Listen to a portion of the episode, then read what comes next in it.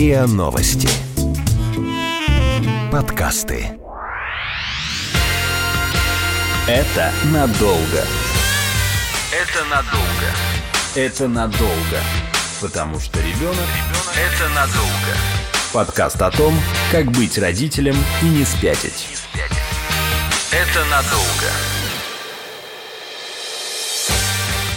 Привет, с вами подкаст «Это надолго», подкаст о том, как быть родителем и не спятить. Здесь мы ищем ответы на самые трудные вопросы о рождении и воспитании детей. Я Лина. Многие мои друзья уже обзавелись семьями, детьми, и я все чаще думаю о том, что я тоже когда-то стану мамой. Но, признаюсь, это очень страшно и волнительно, поэтому я хочу в этом разобраться, и я здесь, чтобы задавать наивные и местами глупые вопросы. Меня зовут Настя, я журналист, основатель проекта информационной и психологической поддержки родителей Family Tree, соавтор книги «Мама на нуле» и мама семилетнего Миши. Поэтому кое-какие ответы на кое-какие вопросы у меня уже есть. Я бы хотела сегодняшнюю нашу беседу начать с вечного вопроса, для чего же мы рожаем детей? Зачем нам это надо? Потому что, если так задуматься, ребенок — это занятость на лет так 25, наверное, как минимум. У тебя какие идеи? Зачем люди рожают детей? Ну, идей на самом деле много. Некоторые продолжают таким образом себя в своем ребенке. Некоторые хотят воспитать улучшенную копию себя. Некоторые просто для того, чтобы поддержать, например, партнера, не дай бог, то, что такое случается. Я помню, что когда у меня возникло желание ребенка, потому что долго его не было, я смотрела на своих э, там беременных или родивших подруг и думала, ну окей, это их выбор. И когда у меня появилось это желание, оно в нем не было рационального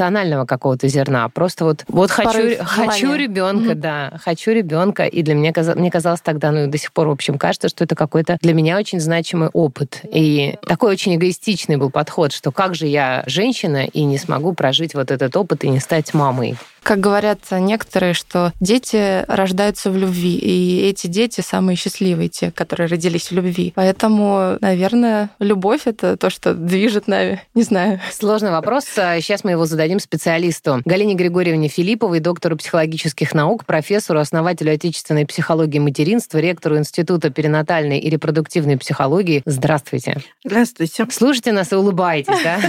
Столько наивных вопросов. Нет, они не наивные, они совершенно нормальные нормальные, они вечные, они хорошие, ну и, конечно, для меня очень знакомые. Так и зачем же люди рожают детей? Вообще интересный вопрос, даже то, что он ставится, потому что этот вопрос, разумеется, мы начали задавать совсем недавно. Было время, когда вообще люди этих вопросов не задавали, потому что, ну, определенная была ментальность, было представление о том у людей а, вообще, как строится жизнь. И жизнь а, еще там сто лет назад, может быть, несколько меньше, она строилась совершенно одинаковым образом. Да? У человека был определенный цикл жизни, который он принимал еще только родившись. Ему это все как матрица, да, вот так выкладывалось. Вот так живут люди. Люди живут, рожая детей, продолжая в этом и человеческий род, и собственную жизнь, и получая в этом удовольствие. В общем, другого варианта жизни просто нет. Просто надо. Нет, даже, не, даже этого не было, что надо или не надо. Просто вот так. Понимаете, ну, люди едят, люди спят. И рожают да, детей. И рожают детей, потому что так устроена жизнь жизни. Без этого вообще никуда. И э, мы единственное, что можем сделать на эту тему, мы можем все человеческие культуры, это не связано с историей, это связано именно вот как бы с ментальностью, да, они могут параллельно существовать. Разделить на две группы, детоцентрированные и не детоцентрированные. Вот детоцентрированная культура, там, где рождение детей их воспитание, это смысл жизни для людей. Ну, это такие больше традиционные, наверное, культуры, Нет, да? я уже сказала, это не зависит ни от э, времени, ни, ни от даже места. Это зависит от э, структуры общества, структуры семьи и так далее. Нельзя сказать, они традиционные или нетрадиционные. И вторая группа – это не детоцентрированная культура, где детей вот как раз надо для определенных целей, да, ну или как побочный продукт, они вот как бы рождаются и появляются. И во все времена были и те, и другие культуры. Кстати, вот наша российская культура, она изначально являлась именно детоцентрированной. Мне кажется, она до сих пор такая. Она до сих пор такая, несомненно. Дети – смысл жизни. Только в чем этот смысл состоит, вот это очень большая сложность. Особенно учитывая, что мы травмированы Великой Отечественной войной. Да, и... господи, какой Великой Отечественной войной? Если вы посмотрите нашу историю, мы травмированы... Чем только не травмированы. Да, и у нас этих самых войн огромное количество. Просто Великая Отечественная последняя. Это то, что ближе всего к нам. восприятие, да, она просто ближе. А так-то у нас много чего было. Но сам вопрос, вот зачем рожать, потому что до этого не было вопроса, было рожать и рожать, да что с этим делать скорее, а не зачем рожать. А вот зачем рожать, этот вопрос появился тогда, когда когда у людей появился выбор. До тех пор, пока выбора не было, то и вопроса не было. А выбор по двум как бы направлениям, по двум векторам. Во-первых, выбор, что называется, а, безысходности такой. Ну, а, а как не рожать? Да, всегда у людей были какие-то способы иметь половые отношения и как-то избегать рождения детей. В какой-то мере были. Но в целом-то, в общем, вы выходите замуж, вы создаете семью, у вас начинаются отношения, и они вот просто рождаются. Да, и тогда вопрос выбора тут, в общем-то, не стоял. А во-вторых, поскольку дети все-таки были смыслом жизни, и как продолжение рода, и даже там, где надо, то тоже вопрос не стоял, потому что если вы их не рожаете, то что вы вообще в жизни делаете?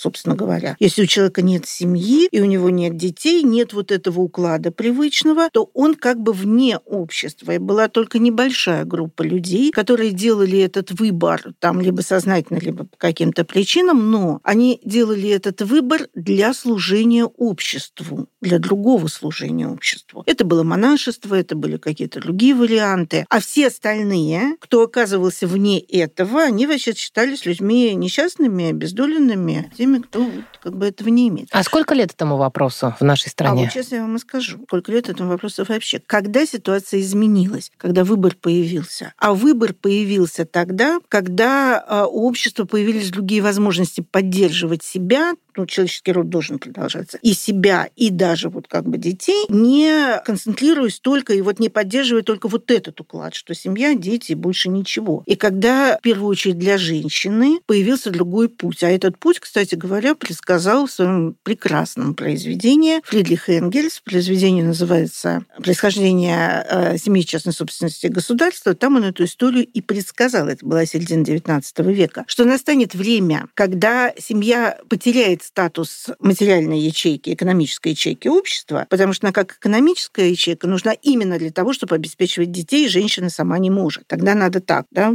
собираться в эту группу. А когда женщина сможет это делать сама, как, кстати, и было еще в матриархатные времена древние, вот тогда у нас ситуация изменится, потому что тогда это будет лишение женщины. А она, во-первых, сможет либо рожать, либо не рожать детей, принимать или не принимать эту задачу, а во-вторых, а, уже не будет зависимо от семьи, от мужчины, от этой связи в экономическом уже смысле. И вот сейчас мы к этому и пришли. Но Энгельс совершенно не разбирал эту историю, нужны ли дети вообще. А вот это была вторая часть этого всего, когда у людей появился выбор в жизненных целях. Все-таки раньше это все настолько концентрировалось на том, что вот все продолжение, все, что тебе надо, это вот связано с семьей и детьми. И вот как раз конец XIX века, уже весь XX век, это серьезнейшее изменение вообще в человеческой ментальности. Когда человек перестал быть просто членом рода, он перестал быть просто членом группы, которая должна вот этот групповой вариант свой продолжать. И у нас появилась такая вещь, которая называется индивидуация. И даже целое направление психологии, гуманистическая психология, которая во главу угла поставила индивида, человека как индивидуальность, и его собственные потребности. И тогда а, уже это, кстати, в работах самого начала XX века было, в работах Вагнера и потом Ивана Петровича Павлова, все потребности были разделены на два класса. Потребности индивидные и видовые то, что надо индивиду, и то, что надо виду. И вот всегда все подчинялось задачам вида. И вот только вот уже в 20 веке человек вышел на такой уровень, когда он сказал, я вот тут главный, моя самость, да, мое самоопределение, мое э, самоощущение, моя самореализация, и у нас появилась целая психология в этом направлении, которая про человека отдельно. И про то, как он свою вот эту самость, индивидуальность, индивидность и так далее себе сохраняет. Это стало чрезвычайно чрезвычайно ценным. Одновременно, конечно, ценной стала и каждая индивидуальная человеческая жизнь. И вот тогда мы получили очень интересную картинку, что если человек ориентируется только на то, что это надо только ему, вот для себя самого, то у него вот как бы возникает э, такая дихотомия, да, пока еще не конфликт, а только хотя бы разделение. Что это надо мне, это надо не мне. Если я могу делать то, что надо мне, в этом получать удовольствие от жизни, реализовываться и так далее. Вообще большой вопрос. Я хочу прилагать прилагать все эти усилия для других или не хочу. А тут еще нам и заявили вот эту ценность индивидности и необходимость самореализации и так далее. И вот тут выбор стал, потому что как только мы про детей, так мы точно не про себя. И вот на эту тему я бы все вот эти вопросы «зачем?» разделила бы на две части. Это зачем для ребенка и зачем для всего остального. Потому что вот это и является самым главным. Мы для чего детей-то вообще рожаем? Да для них самих. У нас у самих есть своя собственная жизнь. И мы можем ее жить по-разному. Мы можем получать разные удовольствия. Мы можем делать разные вещи. А ребенок может сюда прийти только одним единственным способом. Мы его должны родить. И когда мы его рожаем, мы часть своей жизни отдаем ему. Знаете, это часто упрек у подростков. А я тебя рожать меня не просил. Да, конечно. А вот на это есть целый психологический такой, ну, не направление, а ход такой, да, потому что это действительно подростковое состояние. А потом человек, наконец, приходит к выводу, если он взрослеет правильно и как бы конструктивно, да, выходит к зрелости, он понимает, что он вообще здесь не просто так, что вообще все человечество на протяжении всего времени своего существования работало на то, вкладывалось в него, чтобы он мог быть здесь и теперь для себя. Потому что мы никогда не являемся вот такими вот как бы единственными в этом поле мира все, чем мы пользуемся, все, почему мы вообще смогли дорасти до какого-то состояния, это все, что нам дало человечество, родители непосредственно. Может, ты и не просил, но вообще у тебя тоже был выбор. Идти сюда, не идти сюда, да, продолжать свой пренатальный период, не продолжать. Это в некой степени метафора, но не такая уж это и метафора. То есть мы тут выходим на уровень метафизики да, но сейчас. Этими вопросами как ну, раз да. и занимается перинатальная Конечно, психология. Ну, в частности, да. А, но она с этими вопросами с научной точки зрения, конечно, занимается, если это психология, угу. Перинатальная, да. Но в плане психотерапии и позиции человека в мире взять ответственность за свою жизнь и за свой приход в мир, и за то, чем ты пользуешься. Да, хорошо, ты не просил нас тебя рожать. Но тогда откажись от всего, что тебе дают. Так ведь не отказываются же. Но это подростковый возраст. И это не в укор подросткам. Там главная особенность состоит вот в этом дисбалансе прав и ответственности. Права-то все хочу себе. Ответственность это пока не готов за это брать. А ответственность это всегда ответственность перед другими. Поэтому вот это вот, да, сложность возникает. Ну и а, действительно настало такое время, когда люди с одной стороны вот входят, да, в этот вот внутреннее состояние, что надо ли мне для других, а может мне только для себя, но это соединяется еще с одной современной особенностью. Теперь же это можно. Раньше-то это было не очень можно. И привела к этому одна из революций, которая произошла в 20 веке. И называется эта революция контрацептивная революция. И все. И поехала child free. Да, потому что раньше был выбор тогда такой: не хочешь рожать детей, ну все, тогда, значит, у тебя не будет половых отношений, у тебя там не будет семьи, потому что как ты должен договариваться потом с партнером там или еще что-нибудь. Психосоматика была всегда, но в гораздо меньшей мере. А вот теперь у людей есть выбор. Мы можем вполне ни от чего в жизни не отказываться вообще и не принимать никаких таких осознанных решений. И вот тогда мы начинаем сталкиваться с тем, что для того, чтобы родить и воспитать ребенка, жизнь-то свою надо перестроить. И пришли мы к тому в течение многих длительных там уже сколько лет-то. Ну, если с э, начала 90-х, то вот смотрите, да, уже 30 лет-то точно эта история существует. Когда вот конкретно уже изучаем, и даже раньше, э, мотивацию родительства и все остальное. В общем, мы пришли к тому, что самое главное препятствие, которое возникает, и вообще тема, по поводу которой что-то надо обсуждать, зачем рожать или не рожать, это изменение жизни при рождении ребенка. И как бы мы ни хотели, жизнь наша меняется. Легче всего рожают те, у кого жизнь после рождения ребенка не меняется. Но это сложно.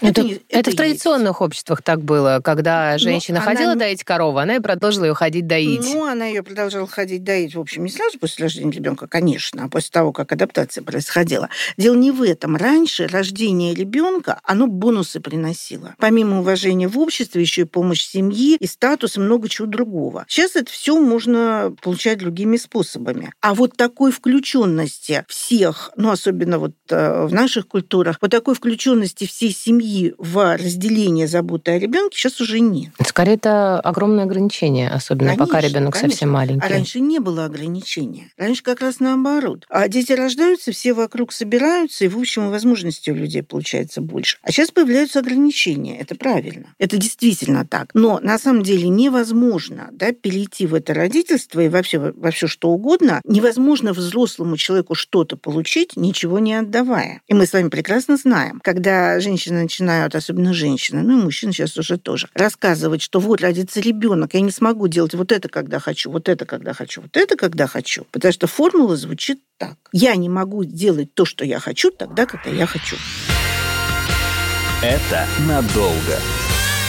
Это надолго. Подкаст о том, как быть родителем и не спятить.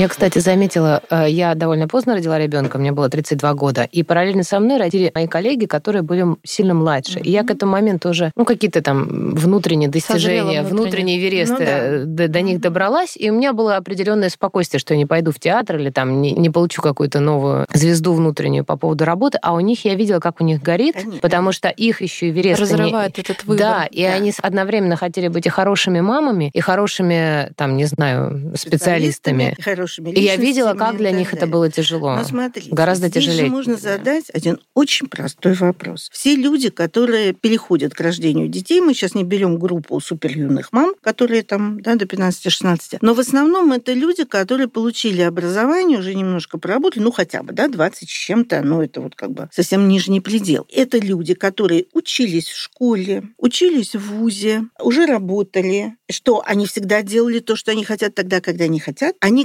годами э, жили в режиме, в том, которым им предлагало то, что, да, э, те условия, в которых они оказывались. И им приходилось очень от многого отказываться и быть в этом ритме. И когда я задала этот вопрос одной из своих клиенток, когда мы с ней разбирали, пять лет вуза, два с половиной года переподготовки, потом построение карьеры, я говорю, а там было как? Тоже ограничение. Она мне сказала, а ведь это я делала для себя. А вот теперь мне надо будет отказаться для ребенка. И тогда и возникает тот самый главный вопрос. Вот этот ребенок для нас это что? Если это наша готовность, наша зрелость к тому, чтобы создать новую жизнь и поработать на эту новую жизнь, вот тогда все будет хорошо. И э, вот это вот, люблю я его или нет, могу ли я почувствовать это тепло или нет еще до того, как он родился, это, конечно, потом придет. И это будет по-разному. У кого-то, у кого очень хороший опыт взаимодействия с детьми, в своей семье, да, там, с близкими людьми, у кого-то это уже есть, это уже готово, они понимают, понимают, как они хотят вот это вот все делать. Но самое-то главное, что надо понять, что когда мы хотим ребенка, это не просто галочку поставить в своей жизни, у меня теперь есть, да, не просто закрыть все вот эти позиции. Теперь я зрелая женщина, теперь у нас настоящая семья, теперь я, значит, мужчина, который там дом, дерево, а, сын и так далее, и мы теперь там себя продолжили и так далее. Не вот эту галочку поставить. А вот сейчас я вам один такой образ, да, предложу. Я много работаю с бесплодием, и периодически, когда особенно эта история затягивается, особенно женщины, мужчины, опять же, реже, они конструктивнее к этому относятся. А женщины говорят, ну вот столько уже там попыток, а столько стараний, ничего не получается. Наверное, вот не дают мне детей, вот не дано мне. Я говорю, кто не дает-то? Они какие-то... Ну, вот какие-то, да, у всех эти высшие силы разные, там судьба, Бог, что-нибудь, природа, еще что-нибудь, то, что выше меня. Мне не дают. Я говорю, а вы в какую очередь-то стоите?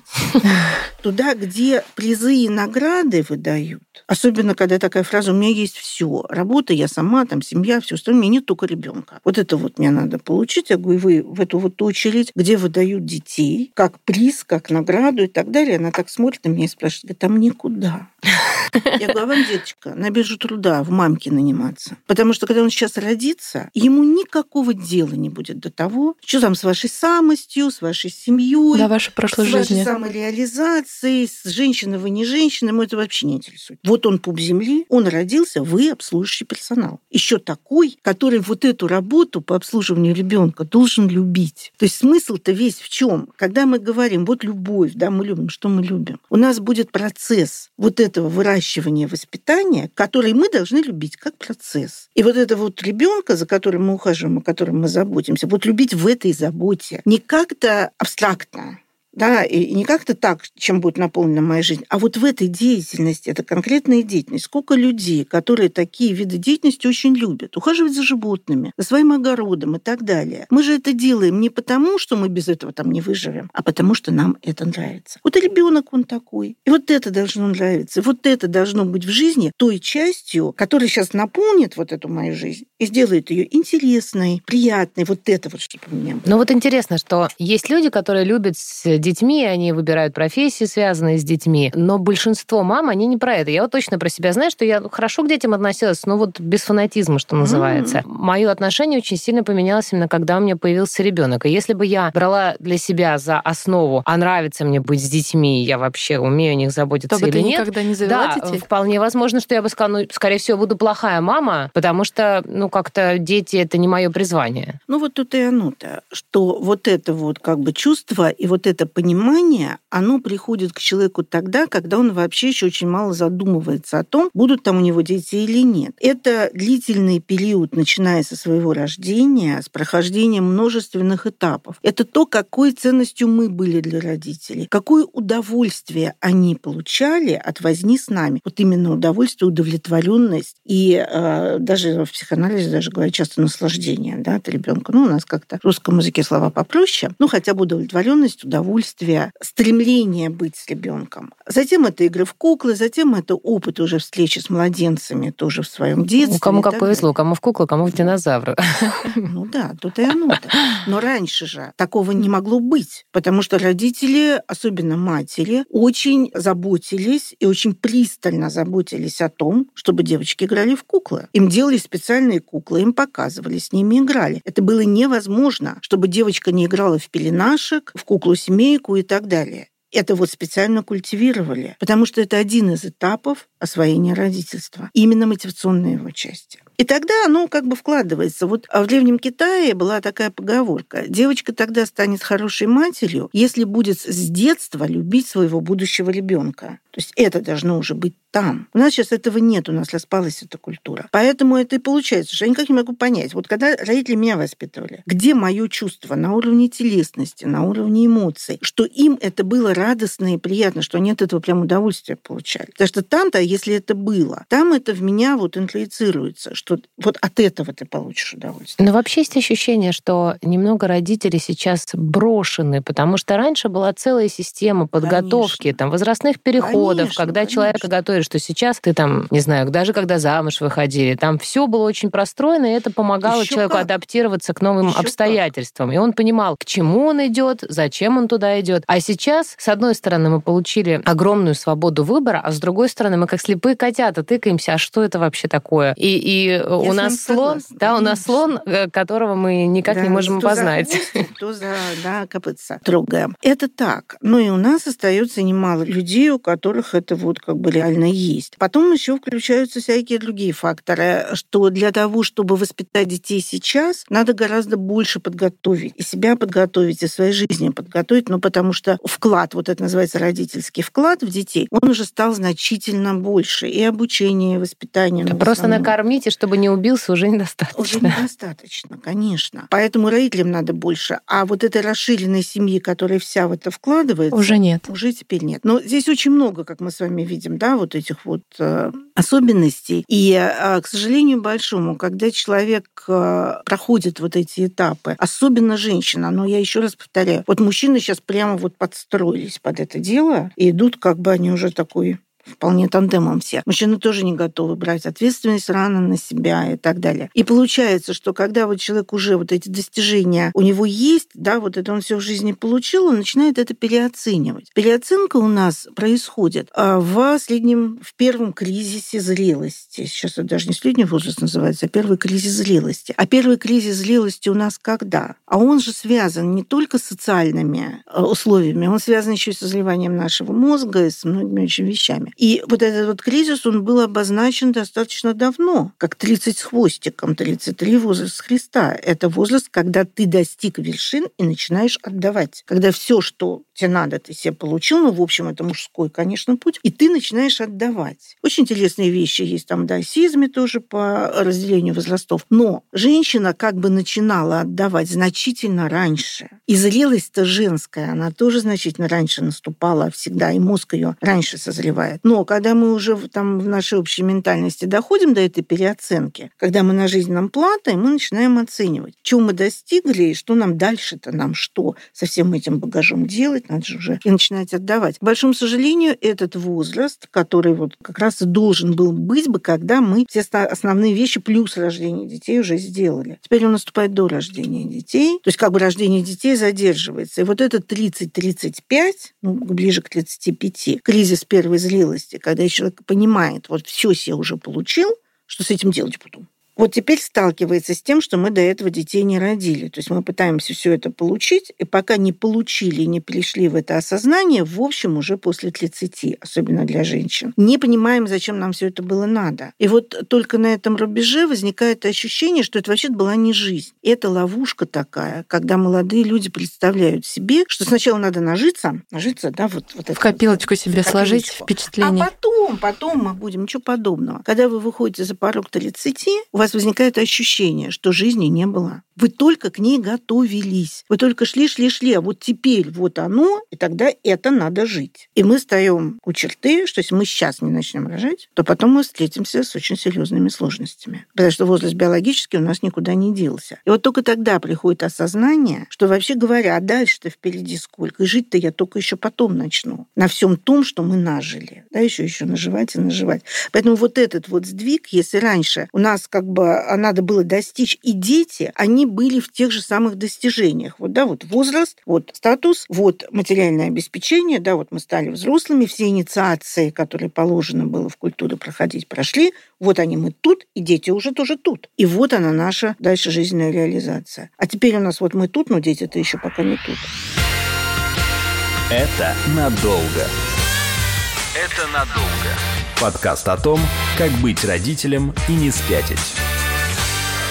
Можно ли сказать, что есть неправильные основания для того, чтобы рожать детей? Например, вынудить партнера жениться, укрепить отношения в семье, знаете, да, часто конечно, про конечно. это говорят. А, или, Или родители некоторые... давят, например. Рожу да. для себя, некоторые говорят. Или ну, да, да, одиноко не будет ну, конечно. старости. Вот на эту стакан тему я подать. все вот эти мотивы, зачем дети, да, рождение детей разделила бы на три группы. Первая группа – это та, которую мы называем конструктивной. Это для детей. Мы рожаем детей для того, чтобы они были. Для а что вот в голове? Просто я, я так э, с трудом себе представляю, что мама сидит такая, рожу-ка ребенка для ребенка. Она формулирует как-то иначе. Что она себе говорит? Но она себе представляет, что будет человек ходить по земле. Вот я отдам то, что у меня есть, чему-то научу, да, посмотрю, как это в нем будет реализовываться. Но вообще, конечно, это удивительно смотреть, как рядом с тобой растет конечно, жизнь. Конечно, конечно. Это И прям... вот если мы это видели уже неоднократно в своей жизни и приняли это хорошо, нам же хочется делать это самим. Ведь это же креация, это же божественная история. Если вы вспомните Святое Писание, то Господь создал всего двух людей, Адама и Еву. И что он им сказал? Плодитесь, размножайтесь. Да, можно это перефразировать так. Я больше этим заниматься не буду. Теперь это божественное дело будете делать вы. Ваша вы работа. Будете создавать людей. Понимаете? И если мы к этому так, и как вы говорите, совершенно правильно, как интересно на это смотреть, как оно, а делать это самому. Это же истинное творчество. Но оно требует от нас очень большой отдачи, конечно. И это по-разному может осознаваться. Но если мы это получили в детстве для себя, то оно у нас где-то там встроено, и мы это понимаем. Второй класс вот этих мотивов – это вот это для себя. И они могут быть самыми разными. А, и достичь зрелости, и там, самореализоваться, и удержать партнера, и там, создать себе семью, такую, которую я хочу, там очень много составляющих. А третья группа – это для других. Это они от меня ожидают. Это для родителей, для мужа иногда. Для мужа, для родителей, для всего там рода, для человечества и так далее. И, конечно, все три группы мотивов, они обязательно есть. Но хотелось бы, чтобы они были выстроены в правильную иерархию. Чтобы сверху на этой пирамиде было вот нового человека, и мне интересно это делать, и я хочу это делать. А за этим всем они все остальные, конечно, лежат. Потому что есть есть у нас и долг перед родом, и перед родителями. И есть у нас потребности э, в семье, в самореализации. Все это есть. Но это должно быть как бы чтобы верхушка была правильная. Вот, наверное, так. А как эти мотивы могут влиять на самого ребенка, на его последующую жизнь, может, самоощущение какое-то? На самом деле очень по-разному, потому что все будет зависеть от того, как родители начали этот путь проходить. Потому что мы прекрасно знаем, что когда беременность начинается, и вот эта реальность уже есть, много начинает меняться. А когда ребенок рождается, тут вообще все по-другому. Меня подружка спрашивает, что ты мне посоветуешь? Я говорю, не строй планов, ты вообще не понимаешь, как это будет. Да, да, это, это действительно так. Поэтому все будет зависеть от того, как они перестроились. И вот эта трансформация этих мотивов в процессе рождения ребенка, она, разумеется, будет просто глобальная. Когда мы с ним начинаем встречаться, и там возникает очень много ощущений, вот тех, о которых мы не думали и не подозревали, которые мы получили еще из своего опыта, из опыта жизни. Поэтому у нас есть такое понятие сейчас, в которое мы так очень прочно за него держимся. Это компенсация и декомпенсация. И все, что с нами было как родителями, и все, что мы как бы делали даже, может быть, уже когда беременность началась, зависеть будет от того, как мы будем это дальше компенсировать ребенку. Даже когда мы совершенно не понимали, зачем нам это надо. А и... если не хотела мама, а если, ну, ну да, это получилось. случайно, угу. или Знаете она... Как? А здесь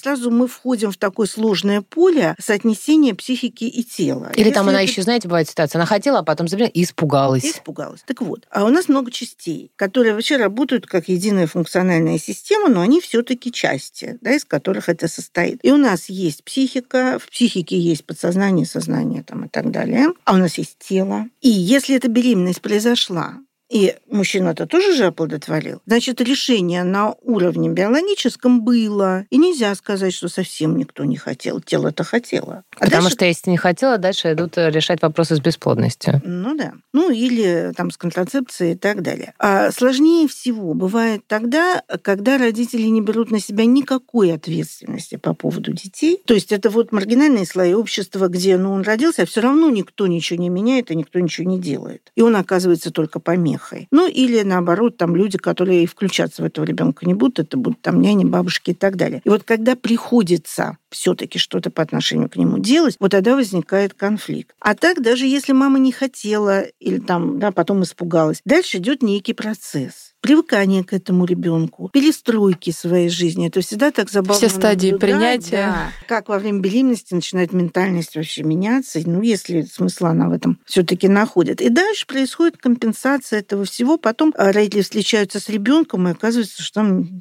как вы правильно говорите, совсем не то, что они ожидали. Это может быть труднее, а может быть и наоборот, там приятнее и радостнее. Все будет зависеть от этого пути. Поэтому, конечно, с одной стороны, хотелось бы, чтобы готовность была правильная, чтобы люди могли плавно войти в этот путь и вот уже действительно правильно перестраивать свою жизнь. А иногда это бывает, приходится с этим встречаться по дороге. Но на ребенка будет вот реально действовать только стойкое отвержение, стойкое несогласие с тем, чтобы это все-таки произошло. К сожалению, это стойкое несогласие, оно не всегда осознается. И тогда оно может выходить на соматический уровень. И вот тогда это еще сложнее. Даже в том смысле, что если у нас есть негативные чувства, но мы их осознаем и можем проявлять, они действуют значительно меньше, чем подавленные и неотреагированные. Поэтому вот это, да, вот это будет иметь тогда значение. Но все, что происходит с нами на уровне головы, подействует на ребенка только в том случае, если реализуется в теле. Потому что мысль абсолютно материальна.